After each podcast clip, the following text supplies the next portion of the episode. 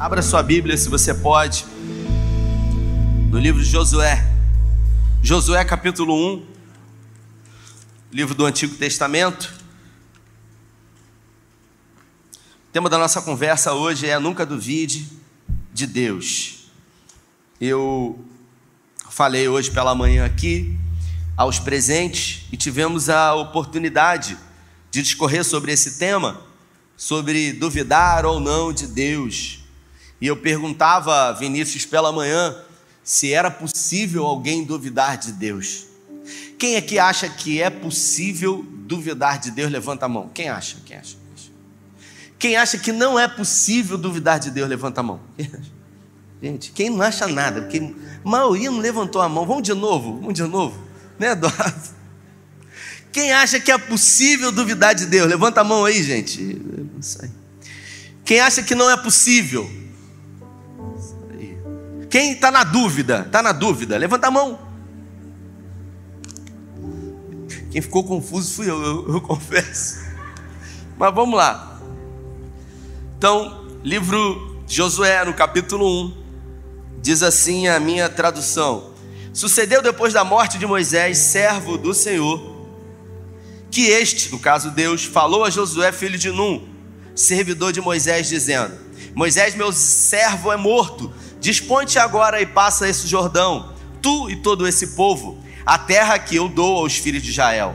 Todo lugar que pisar a planta do seu pé, vou-lo tenho dado, como eu prometi a Moisés. Desde o deserto e o Líbano até o grande rio Eufrates, toda a terra dos heteus até o mar grande, para o poente do sol será o vosso limite. Ninguém se poderá resistir todos os dias da sua vida. Como fui com Moisés, assim serei contigo. Não te deixarei, nem te desampararei. Seja forte e corajoso, porque tu farás esse povo herdar a terra que, sob juramento, prometi dar a seus pais. Então, somente ser forte e muito corajoso.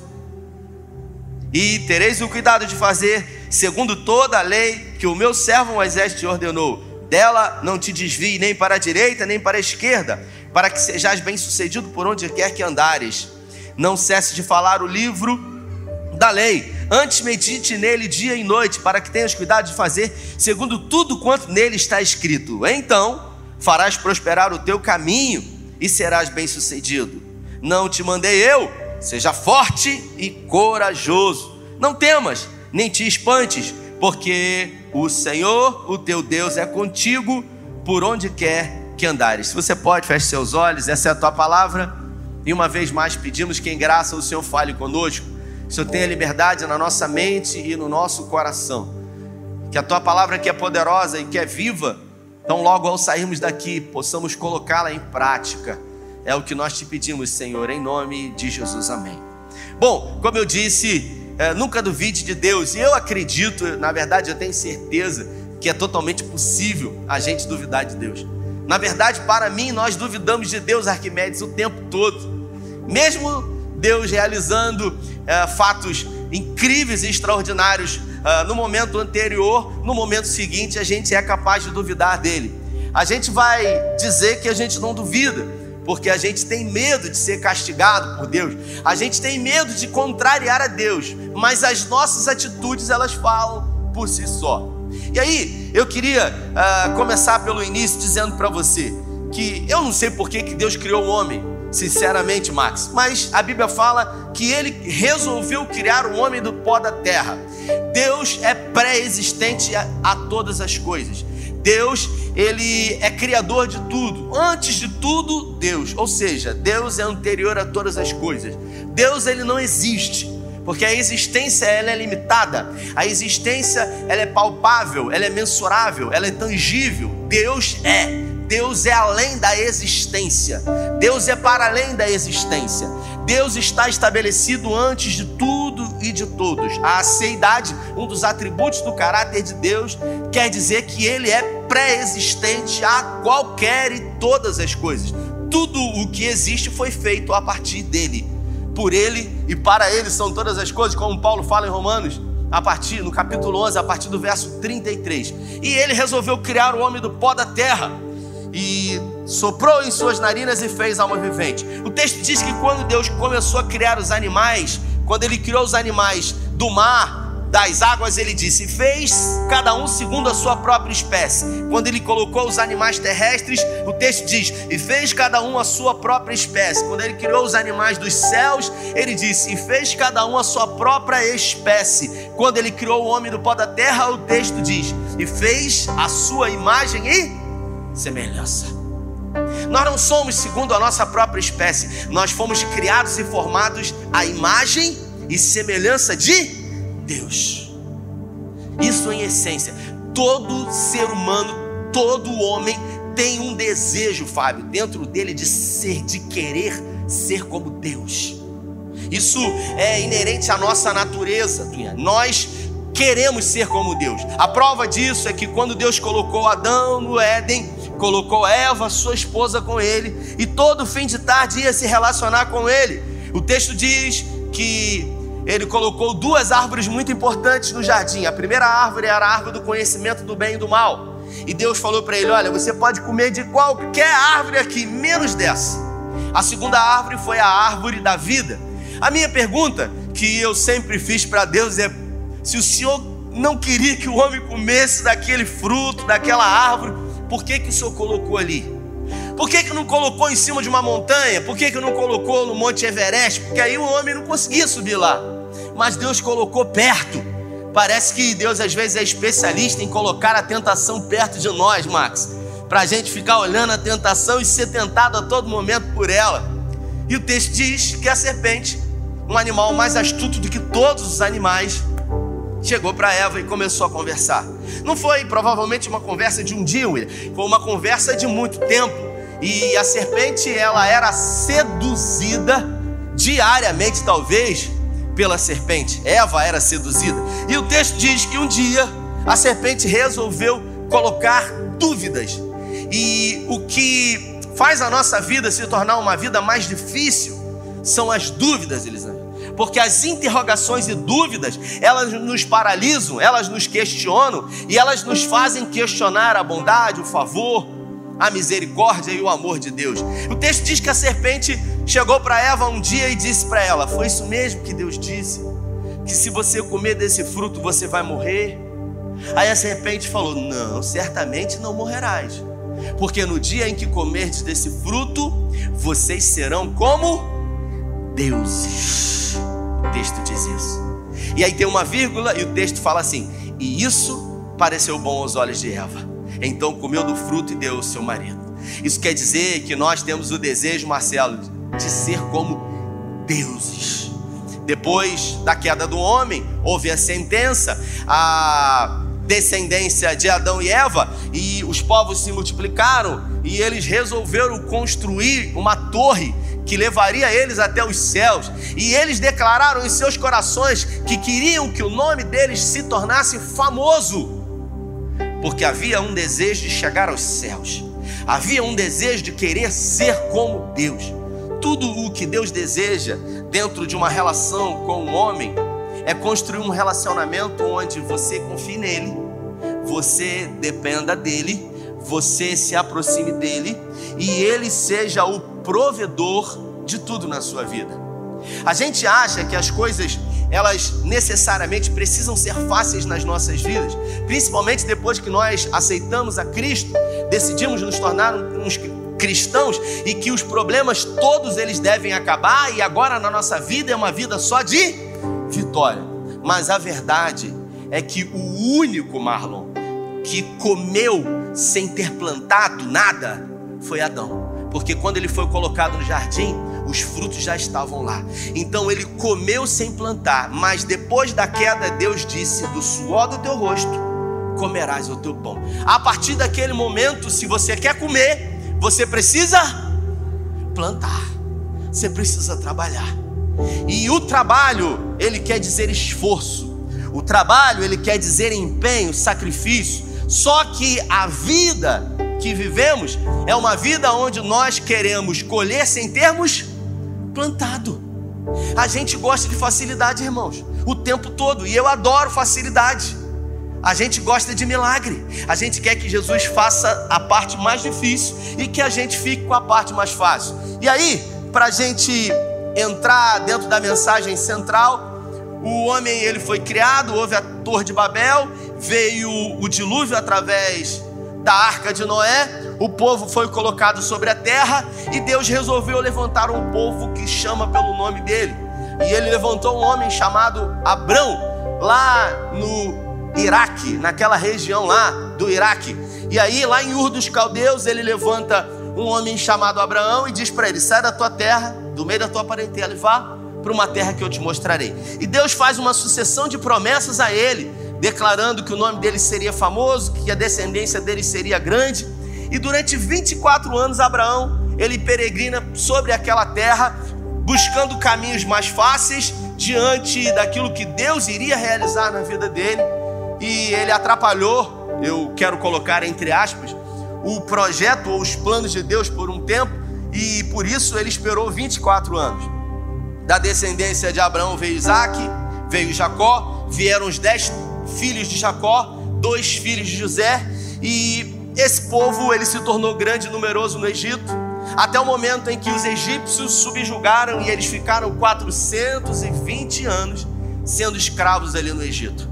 E eles começaram a clamar ao Deus que havia feito na vida dos pais e dos avós, pedindo para que Deus os libertasse desse cativeiro no Egito. E Deus levantou um homem, um príncipe chamado Moisés. Moisés foi levantado, Vinícius, como libertador desse povo.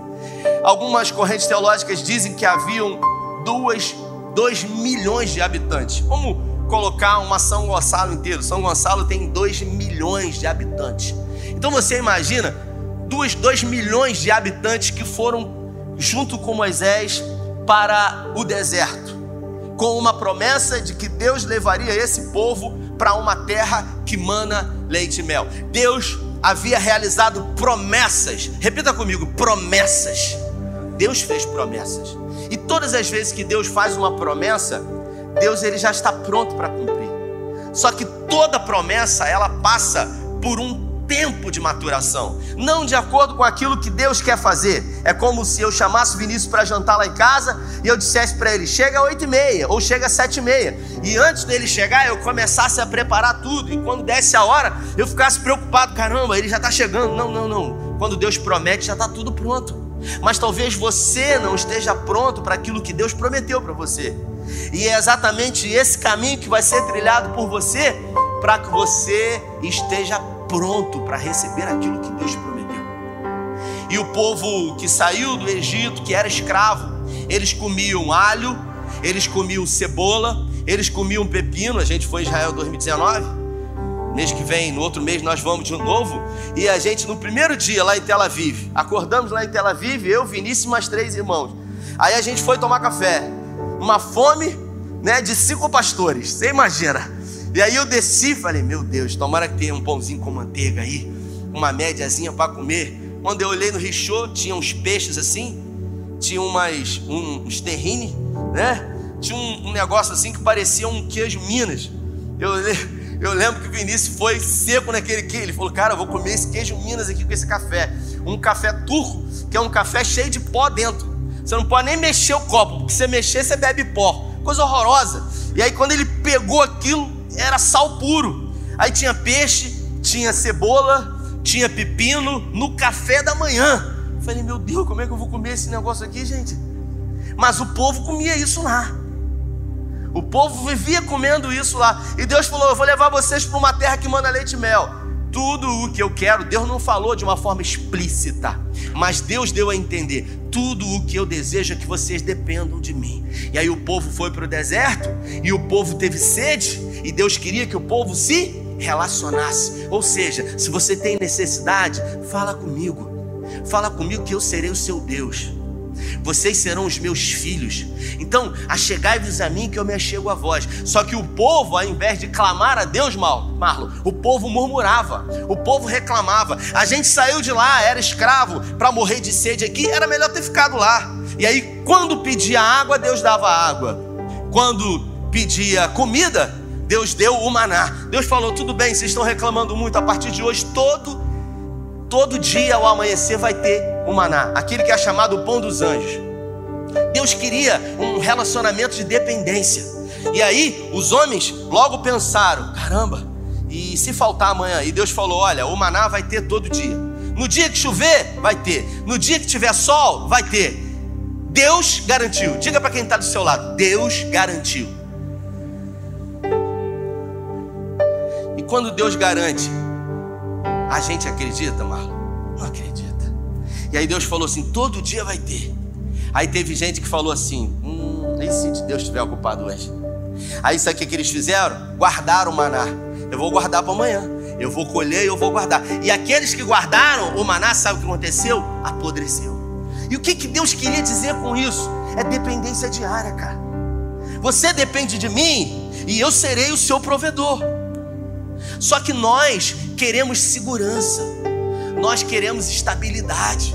Por isso que nós dizemos para os nossos filhos: você precisa fazer um concurso público, porque é um negócio seguro. Você precisa estudar, você precisa ter uma garantia, porque a gente está sempre querendo alguma coisa estável, a gente quer sempre ter alguma coisa palpável, alguma coisa mensurável, e Deus nos convida para um relacionamento de dependência, de entrega, de confiança nele.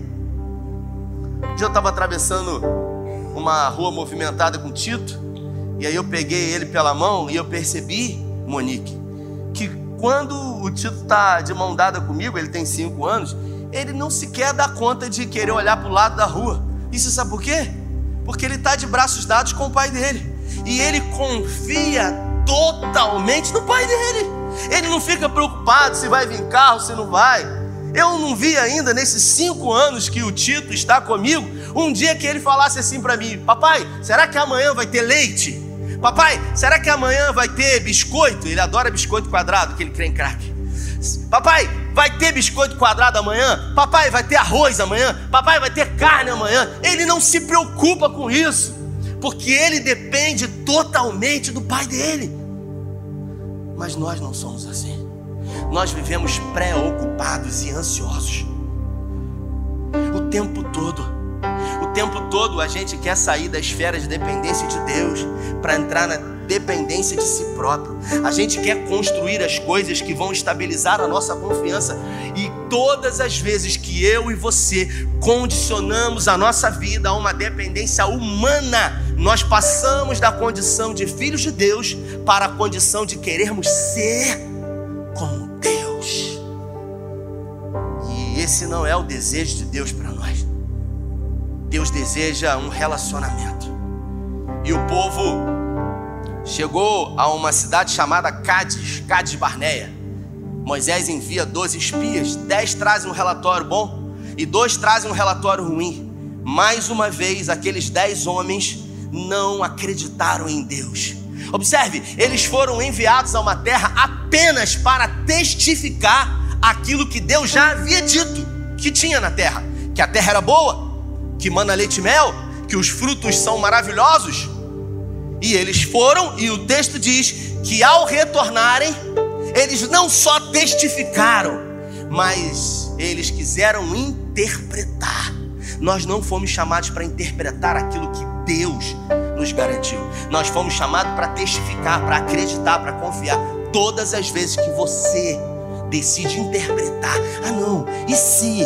Mas é difícil. Mas todas as vezes que você quer colocar conjecturas numa promessa de Deus, isso não vai dar certo, porque os caminhos do Senhor são diferentes dos nossos. O profeta Naum, no capítulo 1, diz que os caminhos do Senhor são no meio da tempestade e da tormenta. Deus é especialista em se mover pelos seus próprios caminhos. Deus ele não se move pelos caminhos estabelecidos pelo homem. Por isso que as coisas de Deus elas sempre nos surpreendem.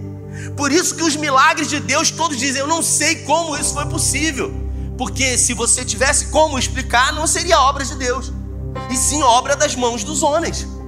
E aí, dez trouxeram um relatório negativo, dois trouxeram um relatório positivo, e o texto diz que aqueles dez moveram um motim e todos se levantaram contra Moisés, contra Josué e Caleb. Eles rasgaram as suas vestes, Josué e Caleb, e eles disseram: Eles serão como pães. Tudo bem que eles são gigantes, mas se o Senhor se agradar de nós, nós seremos bem-sucedidos. Nós vamos devorá-los. Você imagina a fé de Josué e de Caleb. O que que faz algumas pessoas acreditarem acima de tudo que é possível? E o que que faz algumas pessoas duvidarem de Deus? Duvidarem do favor da promessa de Deus? Se naquela época aqueles homens eles precisavam ter alguma coisa que pudesse mensurar a, a fé condicionada. Deus percebeu isso e Deus resolveu falar para Moisés construir uma arca. E a arca do Senhor representava a presença de Deus. Então, quando a arca estava no meio do povo, o povo subentendia que a presença de Deus estava ali. Precisava da arca, sim ou não? Não precisava. Mas Deus instituiu a arca para que o povo pudesse ver e ao ver entendesse que Deus estava ali. Você acha que é diferente dos dias de hoje? Nós estivemos lá em Israel e o guia estava contando para gente. Tinha tem brasileiro que vai para Israel, o cara aluga uma maquita elétrica, ele entra dentro do Santo Sepulcro e ele liga aquela maquita para tentar arrancar um pedaço da pedra de lá para ele trazer para o Brasil. É, não é? É uma coisa de louco. Você vai lá no Rio Jordão ser batizado, na parte de cima tem um souvenir, e tem gente que compra a garrafa e enche de água no Rio Jordão, porque acha que aquela água é poderosa. É um cara que subiu numa oliveira, ele arrancou um galho, ele começou a desfolhar aquele galho, encheu uma sacola, que ele queria trazer a folha de oliveira. Porque as pessoas atribuem poder a coisas. Tem gente que traz pedra de Israel, traz um monte de coisa e atribui poder a isso mas o poder ele está em confiar e depender de Deus. O texto diz que agora, no capítulo 1, sucedeu depois da morte de Moisés, servo do Senhor, que Deus falou a Josué, filho de Nun, servidor de Moisés: Moisés, meu servo é morto, dispõe-te agora e passa esse Jordão e todo esse povo. Josué, ele era auxiliar de Moisés. Ele era um general e ele estava de frente de algumas batalhas. Mas mesmo sendo um general, pensa num cara medroso. Pensa em alguém que era inseguro, Josué. E Deus sabia disso. Tanto é que quando estava perto de Deus levar Moisés para si, Deus começou a instruir a Moisés dizendo: "Prepara Josué, anima ele, fortalece ele, diga para ele que ele precisa ser forte e corajoso". E aqui nesse texto, Deus fala três vezes com Josué. Então somente seja forte e corajoso. E diz para ele: Eu serei com você, assim como eu fui com Moisés. Ninguém nessa terra prevalecerá contra você. Deus falou para Josué aquilo que eu e você gostaríamos que ele falasse para a gente hoje. Você será vitorioso em tudo que você botar a mão. E você acha que ainda assim foi fácil para ele? Não. Ele tinha necessidade do reforço positivo a todo momento das pessoas dizerem para ele: Deus é contigo, seja forte e corajoso, tenha ânimo, levante-se, acredite, é possível. E aí o texto diz que o medo inundou o coração de Josué. Todo tempo de crise, todo momento de crise, é um momento decisivo onde você tem a oportunidade de avançar de estagnar ou simplesmente recuar. Mas eu aprendo na minha vida que todo tempo de crise também é um tempo de oportunidade. A crise ela revela muitas oportunidades a serem aproveitadas por nós. Eu me lembro que em 2018 eu assumi essa igreja interinamente. Então eu trabalhava como representante já de uma empresa há oito anos, com uma situação muito favorável, tinha um salário muito confortável na época. E simplesmente o pastor da época ele pediu para que eu assumisse a igreja por um ano. E eu resolvi assumir. Eu era um pastor auxiliar, ordenado, mas eu não era um pastor de atividade. Eu pregava, acredito que a cada 15 dias ou uma vez uh, por mês, eu acredito. E simplesmente o pastor ele disse: Não, eu preciso que você segure para mim. E eu segurei. Só que quando chegou em dezembro de 2018, disseram para mim: a partir de hoje você será o pastor do CIE de Cabo Frio. Aí eu falei: não, como assim? Peraí, peraí. Não, não, eu não tenho condições de assumir essa igreja. A igreja é muito grande. Tem muitas. Peraí, mas você já está como pastor há um ano.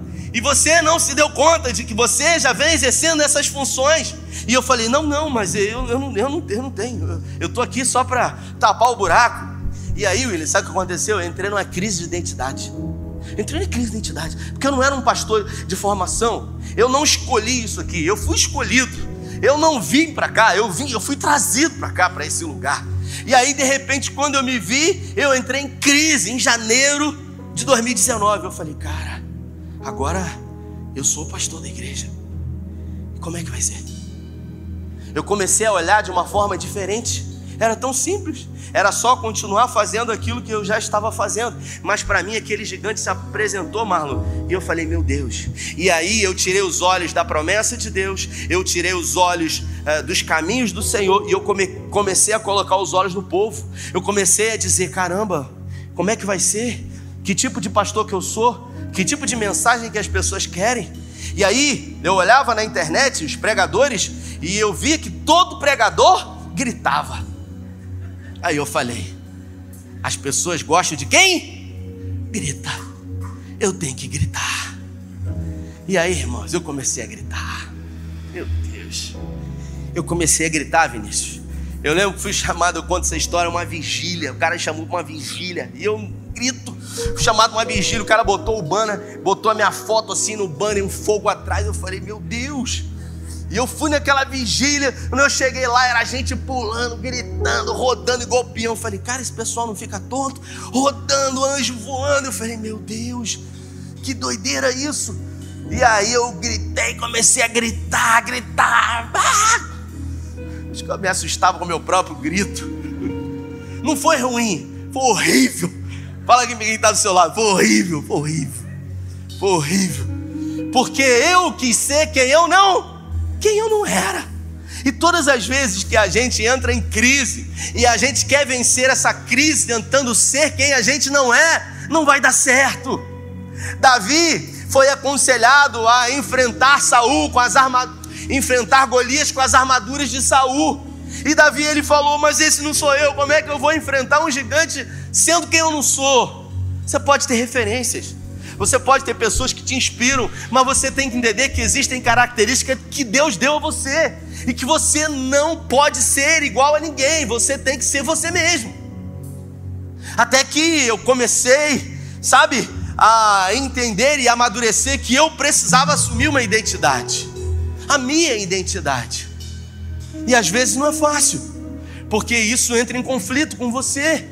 E muitas foram as vezes que pessoas me convidavam para pregar e eu ficava com isso na cabeça. Cara, que doideira.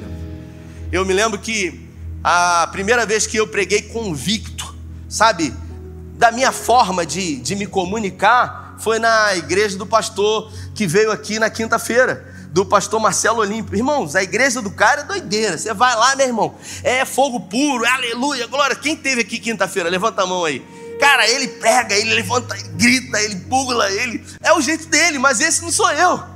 E eu fui lá, e o louvor, cara, aquela coisa, aquela atmosfera, todo mundo, aleluia, glória a Deus, aleluia. E eu falei, eu quero ver dar aleluia na hora da mensagem. E eu convicto de que estava com a mensagem no meu coração, que Deus havia colocado. E quando fui pregar, me lembro da mensagem que eu preguei, pedi para que abrissem, eu comecei a discorrer a conversa e não saía um glória não saiu uma aleluia. E eu, do mesmo jeito, é, cumprindo o meu chamado, e quando eu fiz o apelo, a primeira pessoa que veio na frente foi o pastor. Primeira pessoa, veio chorando. Estava vivendo um drama com seu filho terrível, que estava aqui, um câncer que estourou na boca dele e saiu para fora. Estava vivendo um tempo tão difícil na vida do menino, e ele veio à frente, depois uma grande multidão. E ali eu comecei a entender, Vinícius, que todos nós temos uma identidade. E você precisa entender que é com a sua identidade que você vai vencer. Esses homens aqui, eles se opuseram à vontade de Deus. E agora Josué recebe uma missão: levante-se. Você precisa atravessar o Jordão. Josué então ouve o chamado de Deus, prepara o povo, manda a arca da aliança avançar, e o texto diz que depois que eles começaram a pisar no Rio Jordão, somente depois o rio começou a secar. Observe que Deus é especialista em deixar as coisas para o limite. Deus poderia ter recuado o Rio Jordão antes deles tocarem no Rio Jordão, sim ou não? Sim, mas Deus quer testar a sua fé. Deus não quer testar a sua fé para que ele saiba, Deus quer testar a sua fé para que você saiba onde está a sua confiança, onde está a sua dependência, se é nele ou se é em qualquer outra situação. Muitas são as vezes, irmãos, que diante de situações difíceis, nós acabamos acreditando que o Senhor não está conosco, que por não sentir, por não perceber, ou por não achar que a situação está no controle de Deus, eu queria dizer para você que Deus não perde o controle quando os homens perdem o controle. Não é porque as coisas saíram do controle das suas mãos que saíram do controle de Deus. Deus ele sabe exatamente tudo o que ele está fazendo. E nada do que acontece foge ou surpreende de alguma forma Deus. Assim como em Lucas, no capítulo 24, aqueles dois homens no caminho de Emaús, que o texto diz que depois de serem discípulos de Jesus, caminharem com ele durante três anos e meio, viram milagres, presenciaram atos incríveis da parte de Jesus, e Jesus disse que convinha que ele fosse levado pelos religiosos, fosse açoitado e depois fosse morto, mas ao terceiro dia ele iria ressuscitar. Observe que Jesus ele disse tudo o que iria acontecer, e ainda assim a gente às vezes tem dificuldade de acreditar. E eles desistiram, porque o terceiro dia veio, e o texto diz que eles abandonaram tudo o que eles estavam fazendo há três anos. É como se eles dissessem um para o outro, Vinícius: Olha, é, foi um erro a gente ter acreditado nisso tudo. Foi até maravilhoso, a gente realmente viu, testificou tudo de incrível que ele fez. Mas vamos voltar, vamos voltar para a nossa antiga uh, vida medíocre, mediana. E o texto diz que enquanto eles caminhavam, Jesus ele se aproximou deles e começou a andar do lado deles e eles não o reconheceram, porque quando a gente está em crise, a gente não consegue perceber Jesus com a gente na crise. Quantas são as vezes que diante de situações difíceis você pensa, onde que Deus está nisso? Aonde que o Senhor está no meio dessa dor? Semana recebi um livro do Vinícius que diz: Onde Deus está no meio dessa dor, do Felipe Jansen.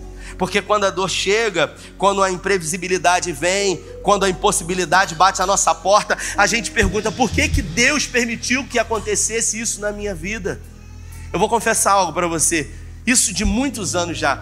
Todas as vezes que alguma situação foge do meu controle, três coisas acontecem na minha vida. Isso eu me lembro que desde sempre. A primeira é que quando uma situação foge do meu controle, eu, é claro que sinto e eu falo, meu Deus, caramba, que loucura. A primeira é ficar estarrecido diante disso. A segunda coisa é pensar o seguinte: podia ter sido pior. Sempre é assim. Eu sempre penso, podia ter sido pior. E não foi pior porque Deus não permitiu. Não foi pior porque o Senhor não permitiu. E a terceira coisa que eu penso automaticamente é: se Deus permitiu que isso acontecesse na minha vida, é porque Ele vai me dar condições no nome dEle para que eu consiga vencer. E é isso que a gente precisa pensar. Eu queria que você se colocasse de pé. O primeiro e maior desafio que Josué viveu foi ter que atravessar o Rio Jordão. E todos nós temos um Jordão em nossas vidas. Talvez o seu Jordão seja o seu casamento, que durante muito tempo você vem lutando contra o mesmo adversário, o mesmo gigante. Você não consegue atravessar porque toda promessa de Deus está para além do Rio Jordão. Tudo aquilo que você sonha e deseja está sempre do outro lado do Rio Jordão. O Rio Jordão ele representa nas nossas vidas sair da zona de conforto, colocar em prática aquilo que a gente aprendeu. Observe que fazer com que o Jordão pare de avançar é a parte de Deus, mas a nossa parte necessariamente é acreditar que as águas vão cessar e colocar os pés no Rio Jordão antes mesmo das águas baixarem. A gente às vezes foge disso, mas talvez você me diga, Rafael, é fácil você dizer isso porque com Moisés Deus falou com ele que seria com ele. Com Josué, Deus falou assim como eu fui com Moisés, eu serei com você. Tudo o que eu queria, Rafael, é ter a certeza de que Deus está comigo, de que Ele é comigo. Porque se eu tiver essa certeza, essa garantia, pode ter certeza que eu vou fazer tudo o que for preciso. É curioso porque as últimas palavras que Jesus deixou para nós foram palavras muito importantes e ele deixou escrito para nós. Então, Jesus aproximou-se deles e disse: Foi-me dado toda a autoridade nos céus e na terra. Portanto, façam discípulos de todas as nações, batizem em nome do Pai, do Filho e do Espírito Santo, ensinando a obedecerem tudo o que eu lhes ordenei. E eu estarei com vocês todos os dias até o fim dos séculos. Jesus ele diz nas suas últimas palavras: Eu estarei com você todos os dias até o fim dos séculos. Jesus garante que ele está com você, mesmo que os seus olhos não vejam, mesmo diante de uma crise que tenha abalado a sua fé, ele está com você, mesmo que você não veja Ele nessa situação. Ele garantiu que estará com você, mesmo que você não perceba. Quando muitas vezes você sentiu, você se arrepiou, e você, quando ora hoje, não tem sentido nada. Ele garante que está com você, mesmo quando você não perceba, mesmo quando você não sinta, mesmo quando você não veja, mesmo quando você acha que Ele te abandonou. Ele garante que está com você todos os dias até o fim de todas as coisas. Se é isso que você precisa para acreditar, se levantar e atravessar o Jordão da sua vida, faça isso. Porque não importa o que aconteça, nada e nem ninguém poderá separar você do amor de Deus que está em Cristo Jesus. Se essa palavra falou com você, se foi o Espírito Santo que falou, feche os seus olhos, coloque as suas mãos no coração, quero orar com você. Pai, é no nome de Jesus que eu quero orar por homens e mulheres que reconheceram que nessa noite ouviram a tua voz, que por muitas vezes deixaram de acreditar e até mesmo duvidaram do teu amor, do teu favor, da tua presença com eles, mas hoje, que os nossos olhos sejam abertos e que verdadeiramente possamos entender que nós precisamos nos levantar, ter força, coragem para atravessar o Jordão que tem impedido de vivermos as promessas que o Senhor tem para as nossas vidas. Hoje nos levantamos e nos posicionamos como filhos e filhas amadas do Senhor, porque cremos que nem olhos viram, nem ouvidos ouviram, nem jamais penetrou no coração do homem aquilo que o Senhor tem separado para aqueles que nele esperam. Guarda nossa casa, os nossos filhos, repreenda todo o intento do inferno sobre nós. E nós queremos declarar que o mês de setembro, que chegará essa semana, será um mês de oportunidades de portas abertas, um mês onde a bondade e a misericórdia nos seguirão todos os dias, para cada dia do mês de setembro, a tua bondade, o teu favor e a tua misericórdia será sobre nós. Que o Senhor nos dê uma semana extraordinária, é o que nós te pedimos em nome do Pai, do Filho e do Espírito Santo. Se você crê e recebe, dê a melhor salva de palmas a Ele. Deus abençoe você. Valeu.